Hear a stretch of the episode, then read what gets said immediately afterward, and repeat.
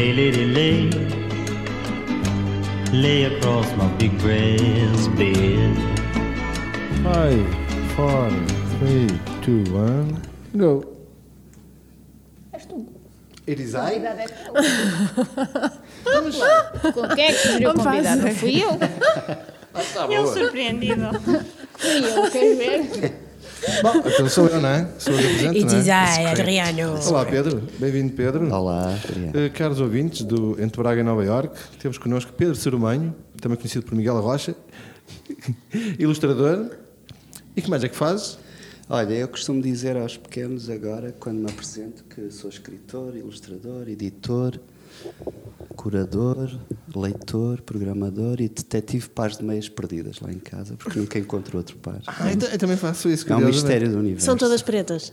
É, eu gosto, sim, de usar as meias O truque é pretas. comprar todas iguais Ah, e todas sim. ficam com todas. E agora há uma, há uma rapariga Mas que é até dá- utopia, faz, é? uns, faz uns filmes de YouTube que é como dobrar as meias de forma a nunca descasarem e tudo. Agora há de tudo. Mas isso depois na realidade não funciona nunca para não. Não. Pois. Elas continuam a desaparecer, deve haver um buraco negro. É só como os divórcios, meias. não é? No fundo, Mas É, eu não, quando fazer elas terapia- reencontram, fazem um, um par É o mesmo, Mas não é o mesmo buraco dos elásticos do cabelo e dos ganchos. É, É, o é, mesmo. é um vórtex. É, é isso. E o meu dinheiro? Vocês acham que essas coisas todas, essas coisas vão para o Rio Oeste? É uma questão que se impõe. Eu espero Se que calhar é não, isso, se calhar é tem- isso que está no Rio que Oeste. chegar, já Acho que é um problema mundial. tem- que chegar. Ou para os rios. Vou começar por dizer que já conheço o Pedro há muitos anos, É verdade. há muitos anos, e rubrica anos 90. O, o Pedro e eu estávamos no mesmo grupo de amigos. Tu estás a ver de quem é que eu estou a falar. E eu, quando andava na universidade, como era uma amiga que estudava muito, me preocupava muito em ter altas notas e não sei o quê, graças a Deus eu tive assim vários grupos de amigos eh, com quem eu me dedicava às inutilidades maravilhosas da vida. Do género, estar na brasileira, matar toda a fazer umas palavras cruzadas e empancar, empancarmos todos numa palavra para aí 10 pessoas a gritar palavras e cara não sei o quê, e depois vinham uns e vinham outros e não sei o quê. Lembro-me uma vez que estávamos na brasileira com a Joana Almeida, com a Ciara, com sim. várias pessoas, tudo a tentar resolver a última palavra das palavras cruzadas, que eu tinha começado sozinha, mas foi chegando gente, e eh, acabava em ilha, e, eh, e a palavra fantasia, e eu, fogo, fantasia, acabei com 19 anos, não é? Pronto, ainda não tinha vocabulário, sei. Acabado em ilha, o que é que é isto? Sapatilha, pandilha, e vinha gente e depois dizia não sei o quê, um dizia uma coisa, outro dizia outra, estava ali toda a gente empenhadíssima. Tu também, também estiveste nisso, também estiveste a tentar. E nisto chega ao Camilo, passado para aí uma hora e tal, e nós, Camilo, Camilo, fantasia acabada em ilha, Ele, pacotilha, e nós não é nada, e era, e era pacotilha. E eh, lembro-me de várias coisas, cara do Adriano. Pacotilha? Pacotilha, fantasia. Eu nunca mais lá chegava. Ah, eu, não. sapatilha. Mas vocês também não sabiam? Não, não. Ui, aquilo Não. foi horrível. Só teve que chegar o Camilo, o, o sábio de Braga, para desvendar aquilo que foi. Não, isto é, acho que isso é um conhecimento de rua, claramente. Saber o que é que significa pacotilha é claramente uma coisa de rua, não é? E tinha, tem assim muitas histórias Ah, engraçadas e, pacotilha, e, eu estou a e ver aqui no dicionário, é uma porção de mercadorias para vender que os passageiros e os tripulantes podem embarcar sem pagar transporte. Mas vê lá Vê é outras, fantasia vê também. outras. Trabalho pouco esmerado, feito à pressa, tendo em vista, tendo, tendo apenas em vista o lucro. Mais, mais. Mercadoria de qualidade inferior. E fantasia não diz? Fantasia não. Ou seja, só por ter-me perdido, Camilo, olha, não sabias nada. Pronto. Não, era fantasia mesmo. Eh, pois, eu acho que sim. Continuo a, achar, a acreditar que sim. E pronto, e nós passávamos bastante tempo, íamos todos para Bom Jesus a ouvir Nick Cave, sem fazer nenhum, uma tarde inteira. E eu penso assim, foi de graças a Deus que eu tive amigos assim, para eu não pensar só em estudar. E anos e anos e anos se passaram e eu ouvia falar de um escritor chamado Pedro Sormanho e eu sempre, pronto, uma pessoa com alguma ah, bastante falta de noção, muitas, em muitas alturas da minha vida, só anos depois é que eu percebi que tu e o Pedro Sormanho eram a mesma pessoa. É verdade. Ele tinha algum apelido? Porque, sabes porquê? Porque o não, eu não tenho ser humano no nome. É, eu não posso dizer que seja um pseudónimo, porque é uma homenagem ao meu avô. O meu avô é que era José Serumanho, eh, que vem da Serumanha, que no dicionário quer dizer Pereira Bravo. E, e então, meu avô era, era, era algarvio, eh, morava na Vila do Bispo, perto de Sagres, ele era marisqueiro. Eh, e então eu, para homenagear um pouco todo o carinho e tudo que ele me ensinou, adotei o nome dele Serumanho. Então comecei a assinar os livros como Pedro Serumanho. E, Fizeste, e fizeste muito bem. Eu sempre me questionei Uhum. uma coisa: como é que aquele rapaz que andava connosco, que tinha, era super normal, não é? Que fazia as Ainda coisas. sou super normal. Sim, que fazia, que, que fazia as mesmas coisas que nós, ir para os copos, irmos para o insólito e não sei o quê. E penso assim, que mundo interior que ele tinha que eu nunca me tinha apercebido, nunca me tinha apercebido que Ah, tu sim, é eras verdade. povoado por estas personagens e por estas histórias e, Eu e- partilhava às vezes, mas pouco. Uh, uh, eu sempre fui muito guardar esse mundo para mim, esse imaginário, quer a escrever, quer a, desenhar. Partilhava com só um grupo muito restrito de amigos. E, e só aos 30 anos é que ganhei um pouco de coragem e maturidade para pegar em tudo o que tinha e começar a, a partilhar e a divulgar e a publicar. Uh, mas sempre vivi, ou melhor, nunca consegui viver sem criar, sem escrever, sem desenhar, sem inventar. Faz parte do, meu ser, pá, faz parte de respirar. E, e aos 30 anos rendi-me a esse respirar, tirei a minha gravata de economista, de economista. Tu és licenciado em economia. Comecei do zero, eh, peguei num livro que trago aqui comigo, a primeira edição. É um pouco como todos os escritores. Se falares com José Luís Peixoto, João Tordo, com Afonso Cruz, todos começaram igual. O José Luís Peixoto pegou num livro, 500 exemplares em Galveias, e começou a percorrer a escola. Eu peguei na nascente tinta, comecei a bater as portas todas. Na altura, com, um amigo meu que tinha uma livraria, que era o Livro Braga, e ele diz: Ei, vamos publicar isso a meias. Eu faço feiras do livro, tu vais lá desenhar e apresentar, que eles estão-me sempre a pedir autores. E nós, a meias, na brincadeira, começamos com isso. A palavra foi passando, fui escrevendo livro a livro e agora lancei recentemente o meu vigésimo livro, que, que comemora 16 anos também de viagens, dentro e fora das histórias. E a verdade é que me transformei muito nestes últimos tempos, que sinto-me mais escritor, mais contador, eh, realizado, faço o que gosto. Eh, dessa forma consigo contagiar os outros, não é? porque quando não nos sentimos apaixonados não conseguimos chegar aos outros e isso para mim é essencial. Desde os 30 anos que para mim isso é uma missão de vida, é desfrutar daquilo que faço e partilhar aquilo que faço. E então é isso que eu tento fazer em cada livro. Ah, e depois, nesta, nesta viagem toda de 20 livros, eh, obviamente que tinha de haver um homenagear o meu avô, é? que me deu esse nome e esse ensinamento. Então lancei um livro muito interessante, ilustrado pelo Paulo Galindro, porque eu pedi ao Paulo, como era um livro muito pessoal, não queria ser eu a ilustrar. Então confiei isso ao Paulo, que é o meu avô consegue voar. Sim. É uma história muito poderosa porque é vai no seguimento do que eu penso que é a literatura infantil-juvenil, que são histórias para todas as idades, pais, filhos, netos, avós. Não, eu já tive salas, auditórios cheios com crianças de 80 anos e já te fiz eh, sessões para pré, para todas as idades. Bem, eu eh, já perdi a conta não é, das, das sessões que fiz. Só para te dar um exemplo, eh, mês passado fiz 70 sessões online todo- por todo o país, num projeto que tenho com a, com a CIM Coimbra, 19 conselhos. Eh, e, e trabalho muito, trabalho muito porque não basta inspiração e quem vive da arte e da cultura sabe que não basta dizer ai, inventei uma história, não sei o quê. Para mim o trabalho começa quando o livro sai. O livro, se não for partilhado, se não chegar ao leitor, ele não existe. O livro que não é aberto não existe. O livro só passa a existir a partir do momento em que é lido. E então é esse, todo esse trabalho que, que eu acho que está na, na minha responsabilidade e que não vejo às vezes noutros escritores que acham, ah, já sou escritor, já escrevi um livro. Pronto, para mim começa aí. O- a missão do escritor começa quando sai o livro. Eh, e então eu tenho dedicado de, corpo e alma a essa missão de promoção do livro e da leitura. Sinto-me à vontade com os mais pequenos, eh, foi algo que eu descobri, que eu gosto realmente de, de partilhar eh, e desenhar e de os encantar, e eles inspiram-me e, eu retribuo. eh, e, e isso de alguma forma me alimenta. Se calhar da forma despretensiosa com que eu sempre encarei a arte e a cultura.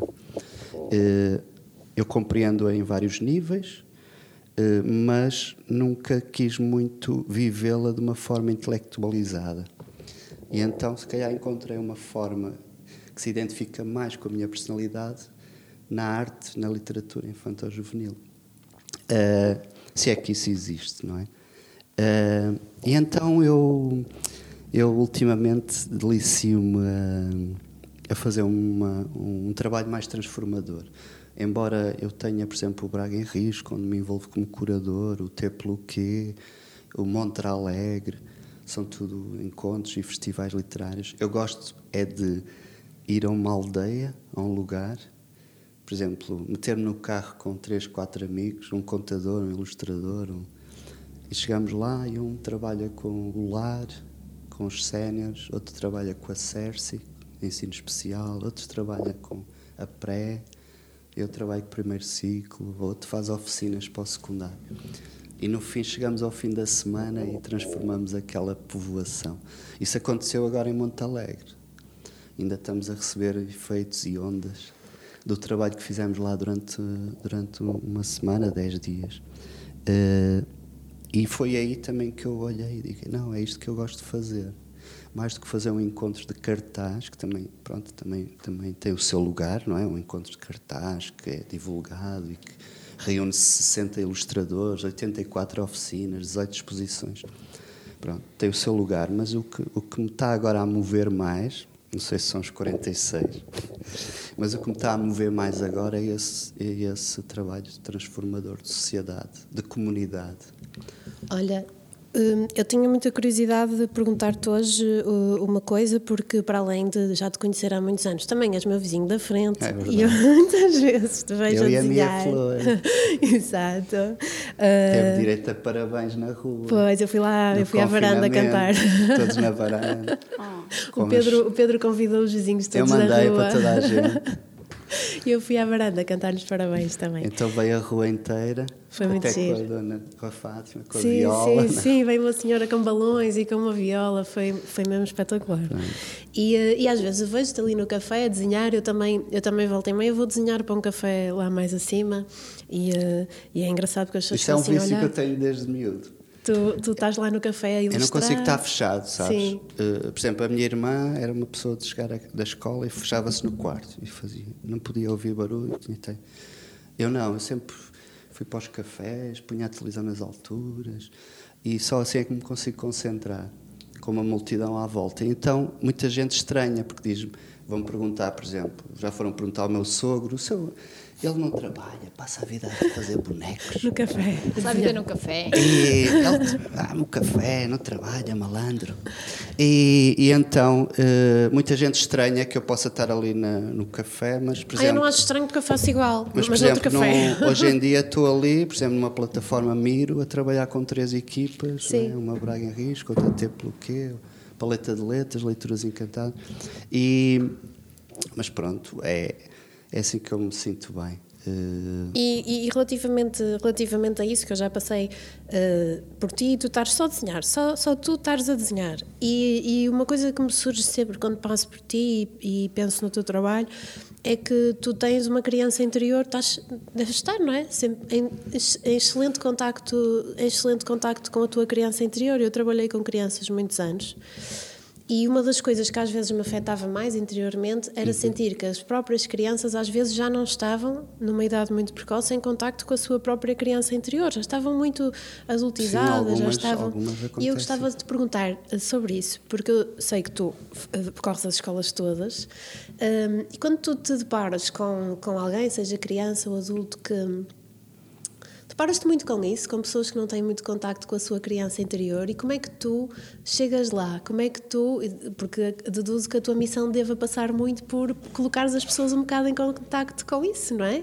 Com, Sim, essa, eu com, essa, tento- com o mundo de fantasia, de sonho, de possibilidades que existe nesse mundo, que existem sabes nesse que mundo. vais ganhando técnicas e. Como é que tu fazes? Eu, por exemplo, eu, eu às vezes faço workshops para mediadores de leitura e, eh, e mesmo contadores de histórias. Por exemplo, um- umas coisas que se ganham nestes 16 anos é que conheci muita gente, não é?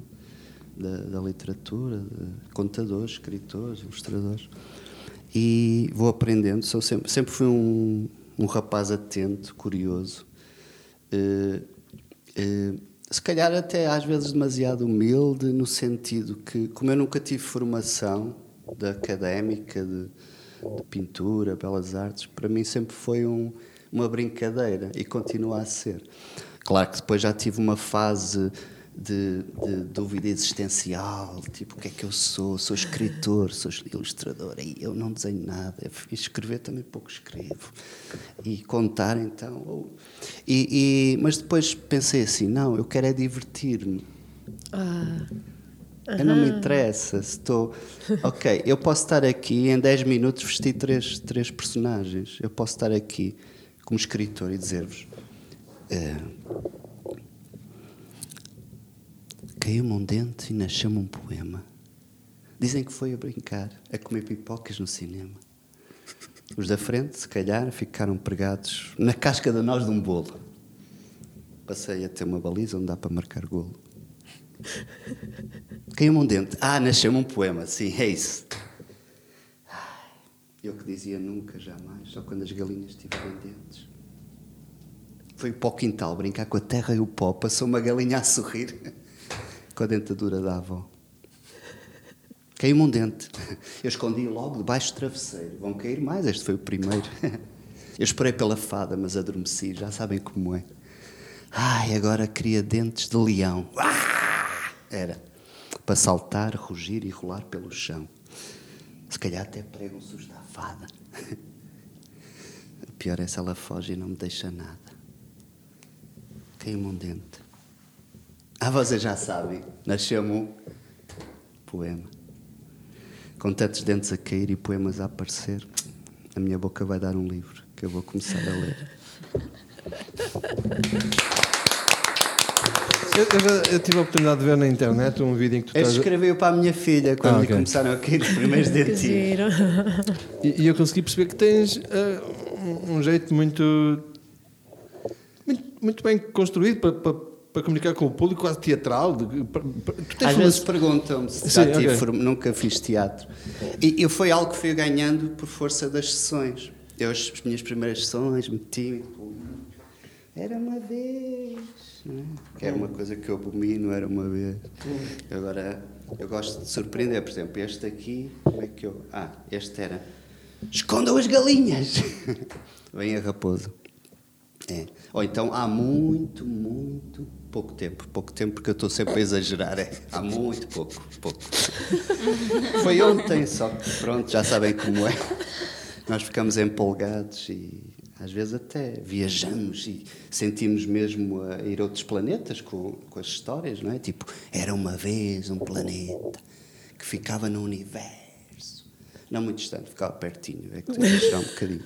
Ficava ali já ao virar da esquina, dava para a pé, mas vocês sabem como é que são as crianças, não é? Preferem ir de autocarro espacial, claro. É isso.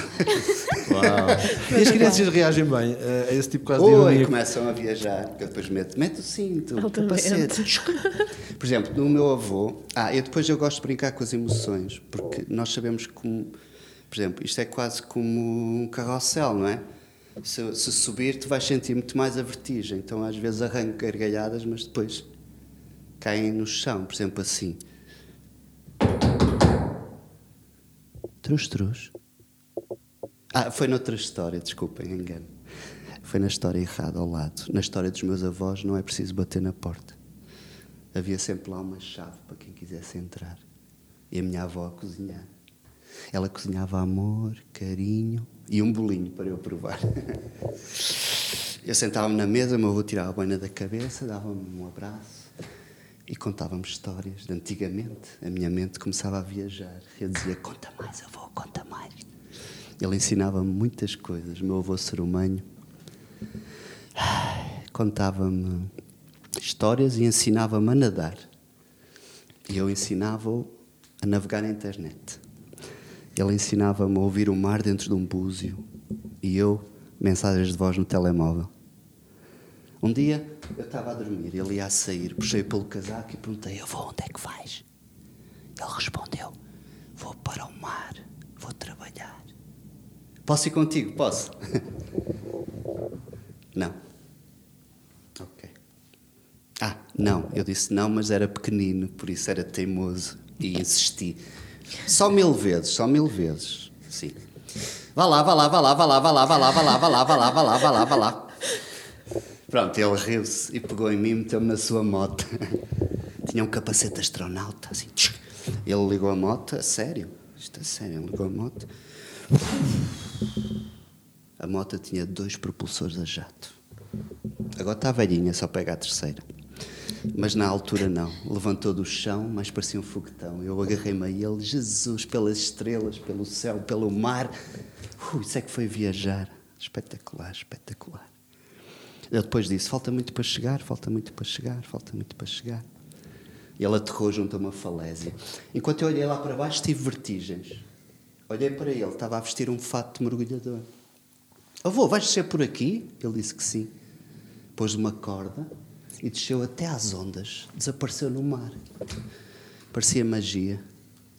Eu tive medo de o perder. Só se ouvia o meu coração a bater e um mar de espuma que o cobria. Quando o mar se afastou, ele agarrou-se aos rochedos, afugentou os medos e tirou percebes da rocha. Cuidado, avô, vem outra onda. Mas ele não queria saber. Encheu um bornel cheio de percebes, outro bornel, um saco de 20 quilos e começou a trepar de forma tão estranha que mais parecia o Homem-Aranha. Quando chegou cá acima, dei-lhe um abraço, só que ele estava gelado. Eu, ei! Ele disse: Tenho as mãos dormentes, não me consigo abotoar. Eu disse: Estou aqui para ajudar. Abotoei-lhe a camisa, pus-lhe a boina na cabeça, dei-lhe um abraço e perguntei: Um dia posso ser contigo? Ele não respondeu. Meteu-me o capacete na cabeça e voamos para casa. Naquela moto com dois propulsores, lembram-se que agora é só pega a terceira. Foi assim. Pelo menos é o que eu me lembro. Como o meu avô conseguia voar. Eu fui contar aos meus amigos, mas eles não ligaram nenhuma. Viraram costas e continuaram a brincar.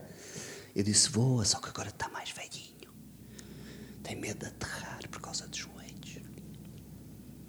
Um dia voltei lá à casa. Ah, vocês já sabem. Ia bater na porta, mas não precisei, porque havia lá uma. Chave. Para quem quisesse. Entrar. Lá dentro a minha avó a. Cozinhar. Carinho. Amor, carinho um Um Bolinho para ti. Pois, porque eu sou crescido, mas continuo a ser guloso. Então eu sentei-me na mesa, o meu avô tirou a boina da cabeça e disse: ainda bem que vieste, estava cheio de saudades. Senta-te, a avó está a fazer o almoço, vem já aí. Eu disse: O que é que vamos almoçar? E ela disse: Hoje comemos recordações. Ei, nunca comi recordações, fogo. Mas ela chegou com um panelão pum, em cima da mesa. Recordações para toda a gente. Foi um fartote, não conseguimos parar. Ficamos, ei, tanta recordação. À medida que comia, recordava. Disse, ei, ei, avô, lembras-te quando eu era pequenino? Pensava que tu conseguias voar. Ele sorriu, olhou para mim e disse, um dia todos voamos. Vamos para o mesmo lugar. Só cá ficou bem que fazemos para um dia alguém contar. E por isso é que eu cá estou, a contar a história do meu avô. Morava numa casinha pequenina, um quartinho onde cabia uma caminha, mas onde morava a maior grandeza, a beleza de uma família. Obrigado. Muito bem, espetacular, Pedro, que delícia. Obrigada. Ahm, 20 livros são importantes. Sentes a responsabilidade desses números, de acumulares isso? Sim. Era uma pergunta que te queria fazer, ou seja, a partir de que número é que começaste a sentir eh, que, as, que Olha, eras eu como, como uma criança faço as coisas às vezes um bocado de forma insensata, não é? Como as crianças. Como mexer no tripé do microfone, por. Sim, como isso, tipo, sem dar conta das proporções, da responsabilidade, mas é verdade. Começas a ganhar uma responsabilidade, uma missão, um peso. Eh, Eu acho que quando me caiu assim um bocado a ficha, eh, eu acho que foi quando deram o meu nome a uma biblioteca. Conta-nos, fala-nos disso. Foi em Tomar, onde eu já tinha ido várias Mas vezes. não havia mais ninguém. Hã? Não havia mais ninguém para Não, dar. não, foi a última opção. Aliás, eu acho que eles tinham todos- lá um espaço. E o que é que vamos escrever aqui? Tiraram ao ar. Atiraram ao ar, calhou o meu nome, chamaram e eu e disseram porque eh, era uma escola, a escola EB23 no Novas Pereira em Tomar agrupamento de Santa Maria. E, e o professor eh, tinha-me convidado lá imensas vezes. E ele estava, por acaso, ele repetia sempre uma coisa que disse. Eu lembro da primeira vez que disse ao Pedro: Mas olha que são 300 alunos. E eu disse: "Qu- Então, quantos mais, melhor. E ele estava sempre a repetir isso. E chamava-me todos os anos. Eu todos os anos ia à escola. Ele todos os anos dizia: Olha, que são 300. Olha que são 300, 300, 300. Eu ia apontando. Já íamos em 3 mil. E então, aos 3 mil, ele disse: Pronto, ganhar aqui um, um vale, um ticket de gasolina, 10%, e o seu nome na biblioteca. E eu disse: Para Boa, boa. jeito. Quando a minha mulher se chatear comigo, já tenho onde dormir. E então, eu. Eu, eu- fiquei muito contente, obviamente, por ter uma biblioteca Pedro Cerumanho, mas eh, de- depois passou-me. Eh, depois tive outra aqui em Braga, a de, ali do, do Centro Escolar de Celeiros. Mas aí já não é justificação, porque há muitas pessoas e escritores em Braga para dar nomes de biblioteca. Aí foi Pois mesmo foi. reconhecimento. Aí foi mesmo Eh, reconhecimento. Não, aí fui eu que fui à noite escrever lá na placa. Quando ninguém Olha, estava a ver, um marcador, uma posca nos medos. Convidaste para essa escrita alguns dos teus ilustradores do Braga em Risco? Sim, sim. Eu, eu, eu gosto sempre de. Como eu te disse, sou muito curioso e gosto sempre de aprender com os outros. E todos nós temos aquelas pessoas que admiramos. Eu não sei se é. Eu não gosto muito da palavra ídolos, mas eh, são pessoas que eu admiro e que, que agora são amigos, alguns quase família. é? Estou-me a lembrar da Mafalda Milhões, do Paulo Galindro, eh, de Sebastião Peixoto. Eu, eu conheço Sebastião desde os sete anos, atenção. Uh, foi, eu vim morar para Braga aos sete anos. A minha, a minha, o meu percurso foi: os meus pais tinham ido para Moçambique, estavam em Tete a, a morar. Quando eu nasci lá passagem, eles não sei se estavam a fazer um safari ou isso, passaram por um país que, que se chama Zimbábue, que é bué, bué de longe. então eu nasci lá, mas não vim pequenito, pai, um ano. E a minha mãe, como eu já compreenderam, a minha parte materna é Algarvia e o meu, a minha a paterna é que é aqui, Minhota. E então ficamos a, a morar em Tavira, uma cidade que eu adoro, na Ria Formosa. Fiquei a morar até aos sete anos. E aos sete anos viemos para Braga, onde eu moro desde então. Ah, isto para dizer. Para, e para falares de Braga em Risco. Ah, pronto. E de não, dos é que- ilustradores. dos sim. ilustradores. E do Sim. Tião, teu amigo desde os E sete. do Tião, pois, eu cheguei a esses com os sete, ao- com os sete anos a Braga e a primeira vez que saí à rua, lá na, eu morava nas Inguardas, e a primeira vez que saí à rua armei para lá uma confusão e tinha dois rapazes que me queriam bater. Eu andava à volta do carro e pronto, e o Tião foi um e o outro foi o, o Lino, que infelizmente já faleceu. E, e por isso conheço o Tião, vai fazer 40 Mas ele anos. agora já não te quer bater. Ah, não, não, ele é muito pacífico. Ah, mas mas ah, foi uma pessoa que eu sempre admirei, porque eu lembro-me, tal como tens aquelas recordações de nós estarmos no, no Brasileiro, eu tenho a recordação de estar lá no muro ao pé da minha casa e ele trazer livros de, sei lá, desde Dali, Magritte, Tanguy, Breton, ah, trazia ele, ele, ele, na altura nós divertíamos muito com um, grafites puras e com carvão.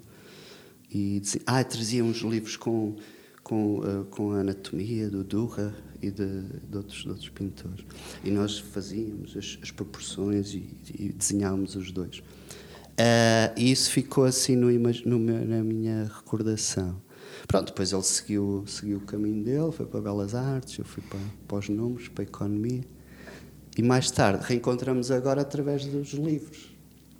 é? Fizemos um primeiro livro juntos, ele ilustrou, eu escrevi, e desde então temos acompanhado o trabalho um do outro. Fiquei muito contente quando ele ganhou agora a Bienal, da BIC. Eh, é um dos ilustradores que vai estar no Braga Risco desta edição.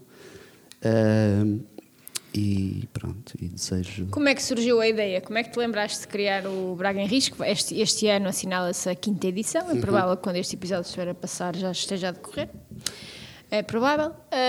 Como é que surgiu a ideia de criares o Braga em Risco?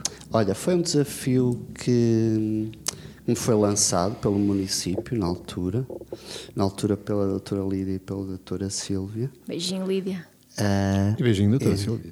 É verdade. Silvia, E, dou-lhe amanhã. A Lídia manda. é.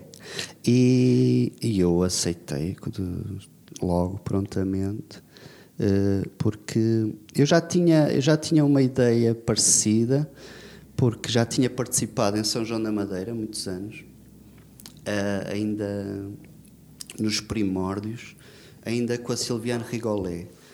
E eu gostava muito da essência daquilo, mas como encontro. E eu depois acho que se perdeu a essência quando aquilo começou a se tornar um festival, prémio.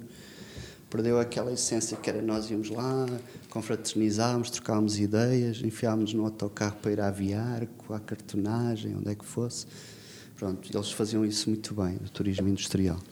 E, e eu fiquei com aquilo, quando ela me lançou, eu projetei logo o, o São João da Madeira e o Fólio, que é uma Falda Milhões, que também faz a curadoria do PIM. Então falei com a Mafalda, cheguei a falar com a Silviane também e com outras pessoas ligadas a outros encontros, ilustrar-te. do- Aliás, em várias conversas, e é um, é um sonho, não só meu, de, de, de- de outros curadores de outros encontros, é fazer um mapa de ilustração nacional, onde se criasse sinergias e criasse um, um roteiro dos amantes, não só da ilustração, mas da literatura infantil-juvenil. Como é que tu olhas para, para a ilustração? Porque durante, eh, durante muito tempo, e talvez ainda agora, eh, a, a ilustração enquanto ferramenta de trabalho foi muito usada, ou foi muito olhada, se calhar, como uma forma de sobrevivência para os artistas que, eh, no fundo, o que queriam era ser nas genes artistas plásticos e visuais de outro registro. Ou então até havia que se dizia é ilustrador, porque não consegue, não tem, etc. Tu achas que esse caminho já mudou? Ou seja, achas que já estamos numa fase em que a il- a ilustração está num caminho mais afirmativo, em termos de linguagem, ou continua a ser olhada como uma espécie de parente pobre ali entre o design, os livros, as artes plásticas, etc. Como é que tu olhas para isso e qual é que é a importância de iniciativas como o Braga em Risco para quebrar um bocadinho esses estigmas? Uhum, ótimo. Não é isso. Eu, esse, se calhar esse paradigma, esses estereótipos ainda existem na mente de alguns, mas estão a dissipar-se aos poucos por força do- dos movimentos, também por força dos prémios, das vitórias. A nível internacional temos ilustradores que têm conquistado Bolonha, têm conquistado as grandes feiras do livro infantil, Guadalajara, etc não é? E quando falamos de uma Catarina Sobral, do André Letria, e, pronto, são nomes que dão cartas em todo o mundo e não, não os vejo como parentes pobres. Mas percebo, percebo essa afirmação porque ainda hoje é muito discutida no seio dos ilustradores e em, em, em, em contrassenso também com as belas artes, com a pintura, com... eh, Sabes, a, a- a figura do ilustrador não é tão. É, é algo recente na sociedade. É algo recente. Havia, havia aquele ilustrador que servia de curador de, de páginas, de texto do autor. O autor era o supra-sumo, que aparecia na capa e tinha direitos de autor. Não é? E depois encomendavam ao ilustrador, pagavam ali uns X euros e ele ilustrava, e depois nem se sabia quem era. Quem não. Hoje não, hoje, hoje lutamos por uma. Eu, pelo menos, luto muito por uma profissionalização do, do ilustrador. Era uma coisa que eu acho que faz falta em Portugal, é uma Associação Nacional de Ilustradores. Eh, eh, eu já fiz parte de alguns júris de prémios, de, por exemplo, Matilde Rosa Araújo, na Trofa. Quando cheguei lá fiquei chocado, porque eles tinham um prémio para o escritor de 2.500 euros e para o ilustrador de 500. E eu disse, não, vocês não dão o prémio, o ilustrador é que paga para vos ilustrar o livro por 500 euros. E, e desde quando saí agora, já estava nivelado, eh, porque sempre lutei por essa equidade. E essa equidade tem acontecido no mercado editorial, que é, vemos livro, o nome dos dois, recebem, por exemplo, a grande parte das editoras, ainda agora, para a mão cheia, recebi 5% como autor, como ilustrador, os mesmos direitos de autor. E, e, junto, e os meus, meus colegas também. Pronto, existe, existe uma valorização diferente da figura do ilustrador, que é mais internacionalizada, é mais salvaguardada. Haverá esse fosso em alguns setores e algum, algumas áreas e até zonas do país, mas eu creio que o, a figura do ilustrador cresceu muito e isso é, isso é notório, não é? Hoje em dia, um ilustrador é um autor que reinventa uma história, às vezes uma história até que nem existe, quando é um livro só com imagem. Ah, e, e eu valorizo muito o papel do ilustrador. Eu acho. até eh, iria mais longe porque hum, e tenho escrito sobre isso e pensado sobre isso. Até acho que conceptualmente cada vez faz menos sentido nós termos tanta afirmação das disciplinas, não é? No fundo, aquilo que existe é a produção de objetos artísticos ou de objetos literários ou o que for. Um objeto literário, para mim, que se for bom, é um objeto artístico no qual participam diversos criadores, cada vez há mais trabalho colaborativo e portanto, ca- cada vez faz menos sentido a afirmação da, da disciplina, ou é pintor, ou é ilustrador, ou é isto, quer dizer, no fundo, aquilo que. E, e esse discurso não é de agora, é um discurso dos anos 60, dos anos 70, da abolição das disciplinas, etc. Só que depois.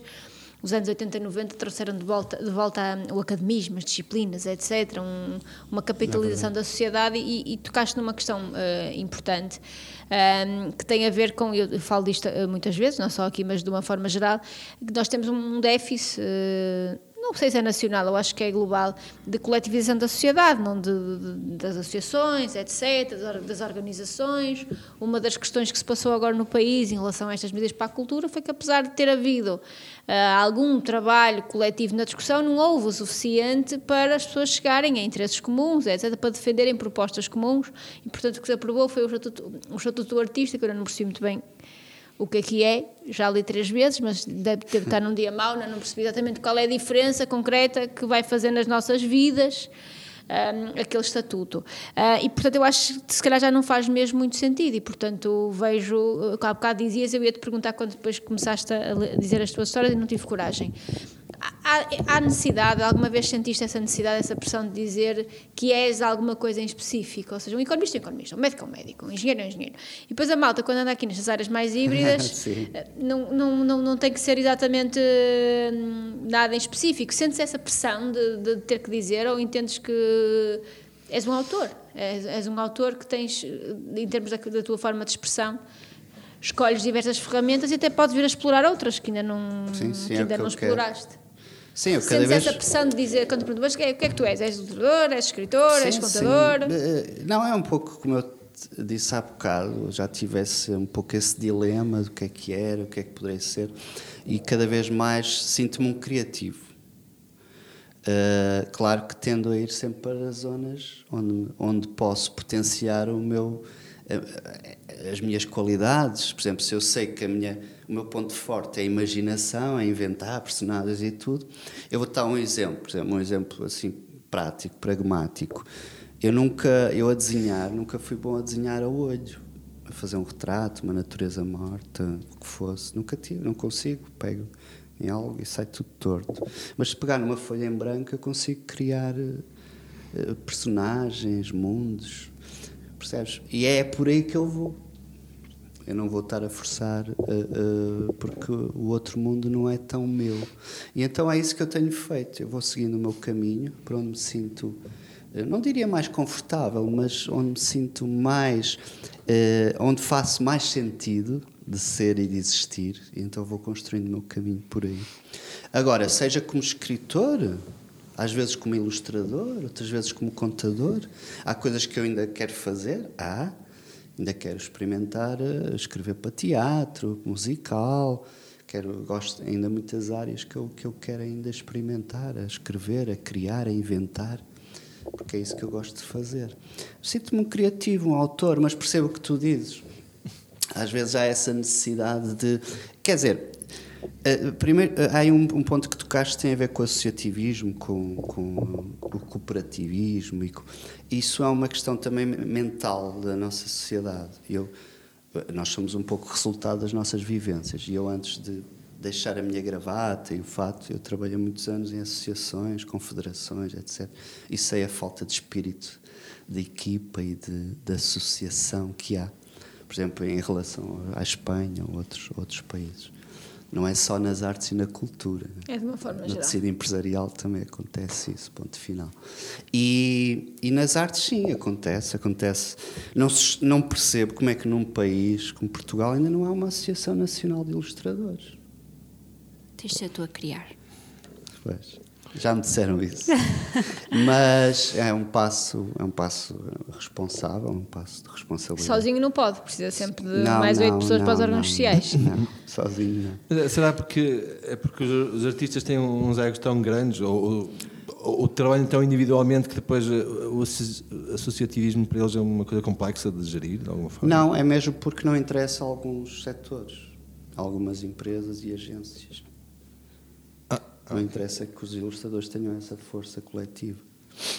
Sim, mas não, não depende deles às- a criação esse de uma processo às vezes é bloqueado, sabes? Hum. Eu vou-te dar um exemplo. É assim um pouco marginalizado, não se sabe, não é muito público, mas, eh, por exemplo, a IBI, que é- está ligada à literatura infantil, tem uma agência em cada país de Portugal, e a de Portugal, se fores lá, ao site, ao blog, o que for, está paralisada, adormecida, porque se calhar, se calhar não interessa, não interessa. A IBI, a IBI é. É, é IBBY. Está ligada a, pronto, é um, um pouco é um pouco a associação ligada à promoção do livro infantil e da ilustração a nível mundial. E eu acho que vai, vai acabar por acontecer, percebes? É inevitável, vai ser criada uma associação. Agora, também tem que ser criado algo com força, não é criar por criar. Há bocado estavas a dizer, "Ah, qualquer pessoa pode criar, ou qualquer grupo de pessoas pode, mas tem que ser criado com essência e com pessoas que realmente que Pedro, fazem a diferença. Gostava de te perguntar da paleta de letras. Sim. Foi uma forma que tu arranjaste de fazer as coisas à tua maneira, com as tuas regras? Ah, não, olha, a paleta de letras surgiu porque é uma editora. É uma editora infantil-juvenil que fez agora 10 anos eh, e que já editou vários autores e que edita também os meus livros. A, a Paleta de Letras começou como uma forma de, aí está, de profissionalizar a minha atividade. Porque muitas vezes tu, se fores como autor, criador, é uma coisa, mas se fores como uma editora, ou como editora, ou representado por alguém, tens outra, outra capacidade de, negoci- de negociação, de representação. Eh, e foi um pouco para criar o meu modo, o meu novo modo de vida sustentável, mas com outros propósitos, que era de publicar novos autores. Nós, nós temos. É engraçado, como editor, que é outra personagem que às vezes visto, eh, olhar para trás e ver assim os sucessos, os fracassos e, e as coisas que eu fui aprendendo. Aprendi muito nestes últimos 10 anos, como editor. Há coisas que eu. Há, há, há coisas que eu me orgulho muito, livros que trouxe, que traduzimos, que publicamos em Portugal. Estou-me a lembrar da Grande Fábrica de Palavras, eh, estou-me a lembrar dos livros do André Neves, eh, que trouxe cá. e, e a paleta possibilitou trazer a Braga autores, ilustradores que de outra forma não teriam vindo. Eh, e também dar-me alguma liberdade criativa, não estar ligado a.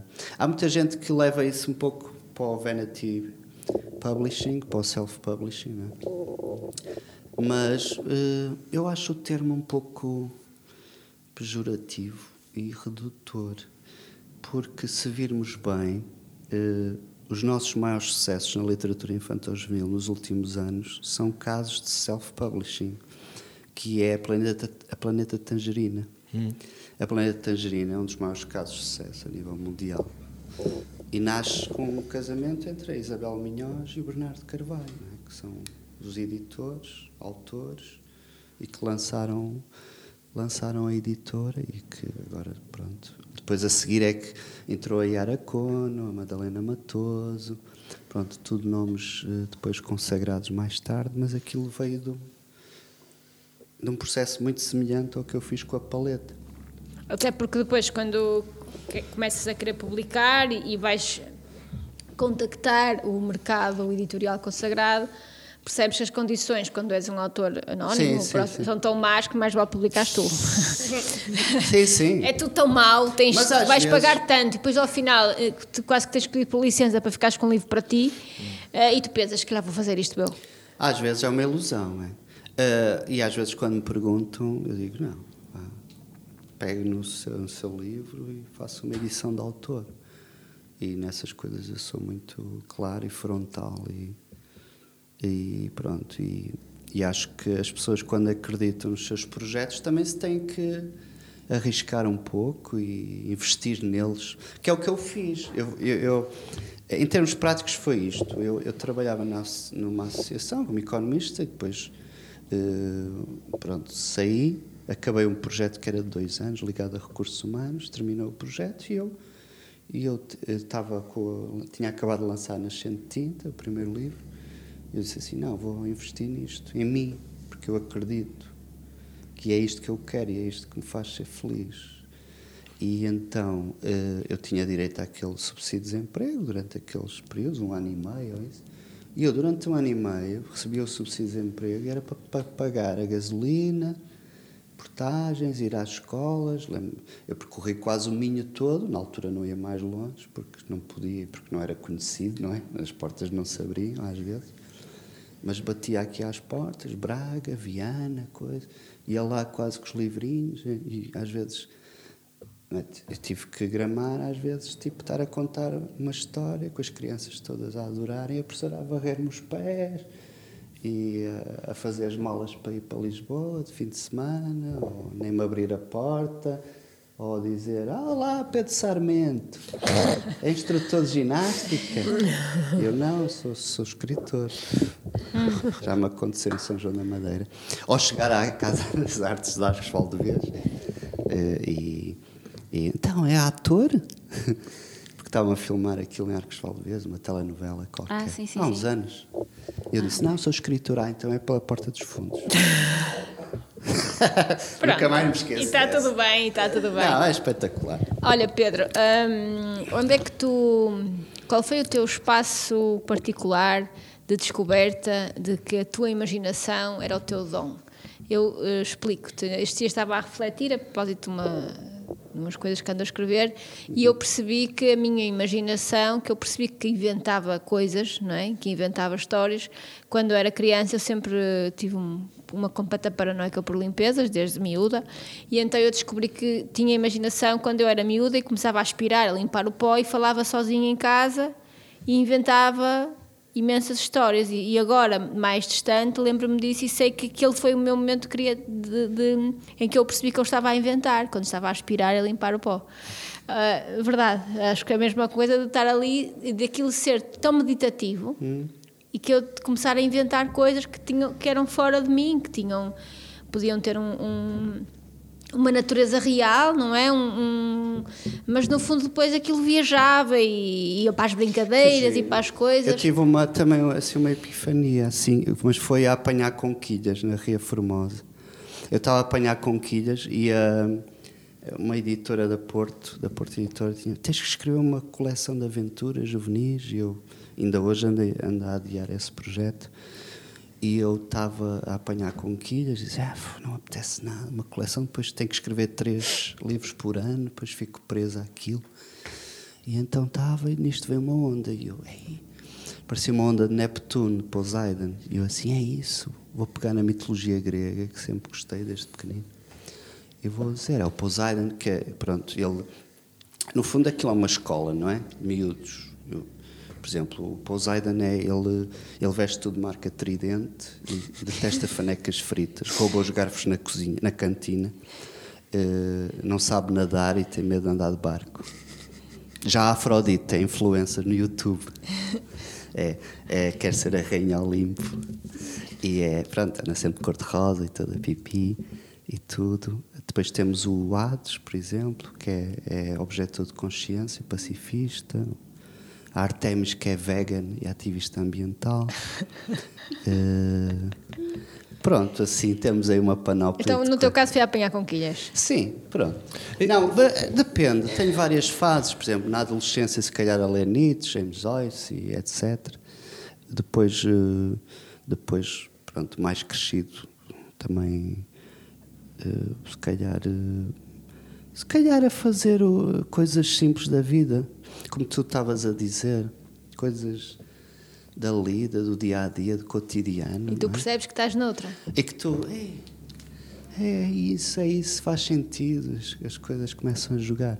Sabes porquê? Também porque não estamos a forçar e estamos eh, descontextualizados. De, Morreu a semana passada o professor Miss Halley que tinha aquela teoria do flow, de que quando estamos muito a fazer o que nós Sim, gostamos ou a fazer sempre uma em coisa, espiral e um muito estado dentro meio do- meditativo é quando depois aparecem ali hum, coisas a sentir-se muito a costurar, a mexer, a desenhar, também a, lá está nas minhas coisas, passa às Sim. vezes, abro os olhos já passou um dia inteiro. Eu estive aqui sozinha na na- nas minhas coisas, Os botões. com as coisinhas, a mexer, mãos, mãos, mãos, mãos, mãos, e passou um dia.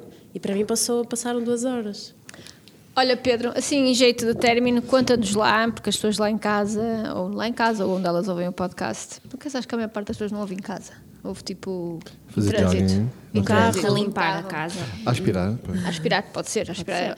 Conta-nos tudo sobre esta quinta edição do Braga em Risco, ahm, quantas exposições, quantas iniciativas, Ok. quando é que começa, quando é que acaba, etc. quais são os highlights. Ok. Então é assim, eh, o Braga em Risco vai ter a sua quinta edição. Este ano decorre de 6 a 21 de novembro. Dia 6 é a inauguração. Ah, às 11 horas vamos entregar o prémio da, da Bienal do Eixo Atlântico e inaugurar a exposição dos finalistas. São 17 finalistas com 51, 51 trabalhos que tivemos a, a apurar na, na reitoria da Universidade do Minho, na Galeria do Passo. Eh, ao mesmo tempo, na reitoria também são inauguradas duas exposições individuais em modo residência, porque vem numa Mafalda Milhões vai criar a sua retrospectiva através dos seus elementos, desde a primária até o- pelos livros todos que fez, vai criar o seu espaço e noutra vão entrar em contramão na reitoria a, a Marta Madureira e a Teresa Cortês. Ahm, ainda na reitoria vamos envolver o Conservatório de Música Gulbenkian com uma instalação de 400 orisuros que, que vão cantar nas vozes de, de duas turmas do terceiro ano várias canções sobre pássaros é uma forma de envolver as escolas, a comunidade e os pais e as famílias, que é uma das, sempre foi para mim uma das missões do Braga em Risco. Por isso é que este ano vamos ter 84 oficinas no castelo e nas escolas. Quer as escolas vão ao castelo, quer os ilustradores vão às escolas, mas ao todo são 84, nunca houve tantas oficinas. A Pavac participa com oficinas. Participa, a Casa de Escrivos.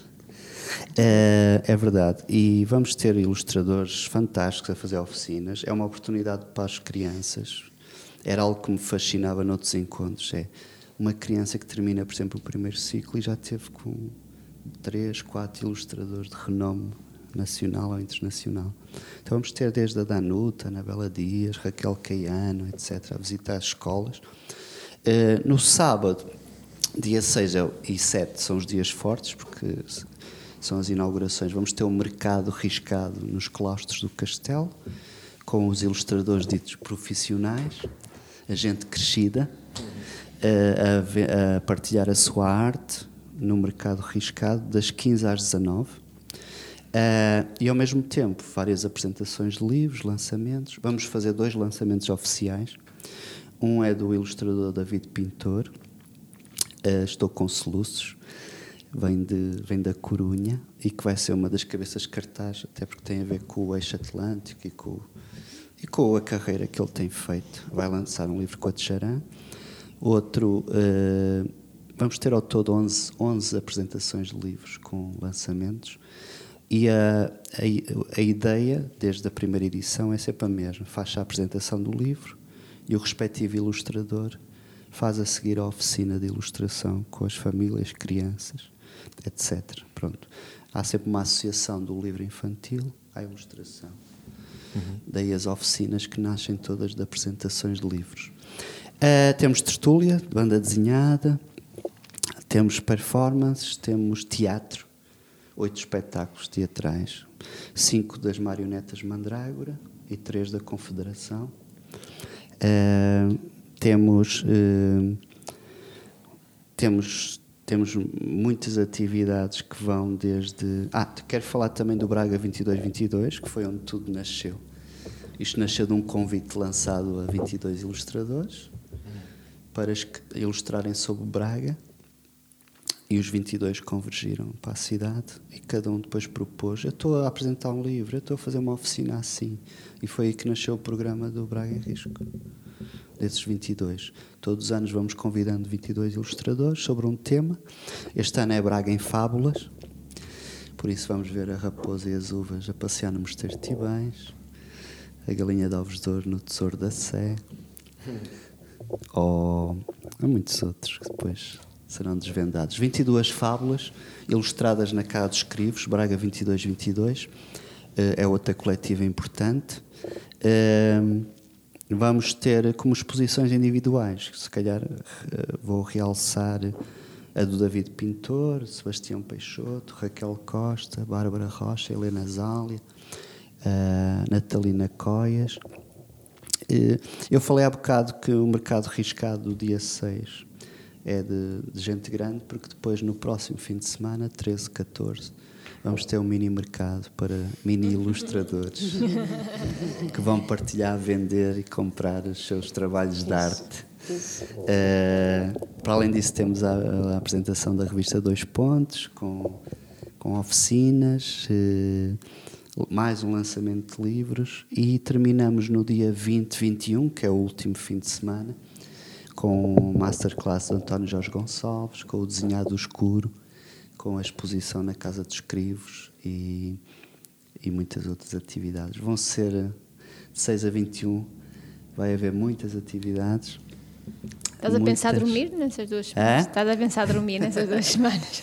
a dormir a sonhar lá Mas como diz um ditado chinês, se tens pressa de fazer alguma coisa, pede a uma pessoa ocupada. É isso mesmo. Não, fico muito contente de ver que o encontro continua a crescer. Este ano tem um gosto especial porque eu sinto, eh, como ano passado não houve, como em muitas outras coisas, as pessoas estão ansiosas por se reencontrar. Este ano eu diria que não é um encontro, é um reencontro.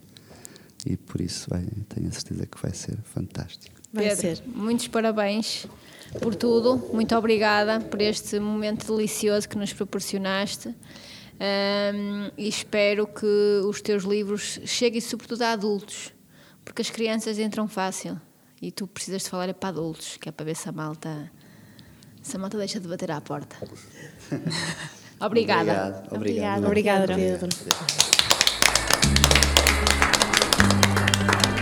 Olha o que eu fiz em 2019.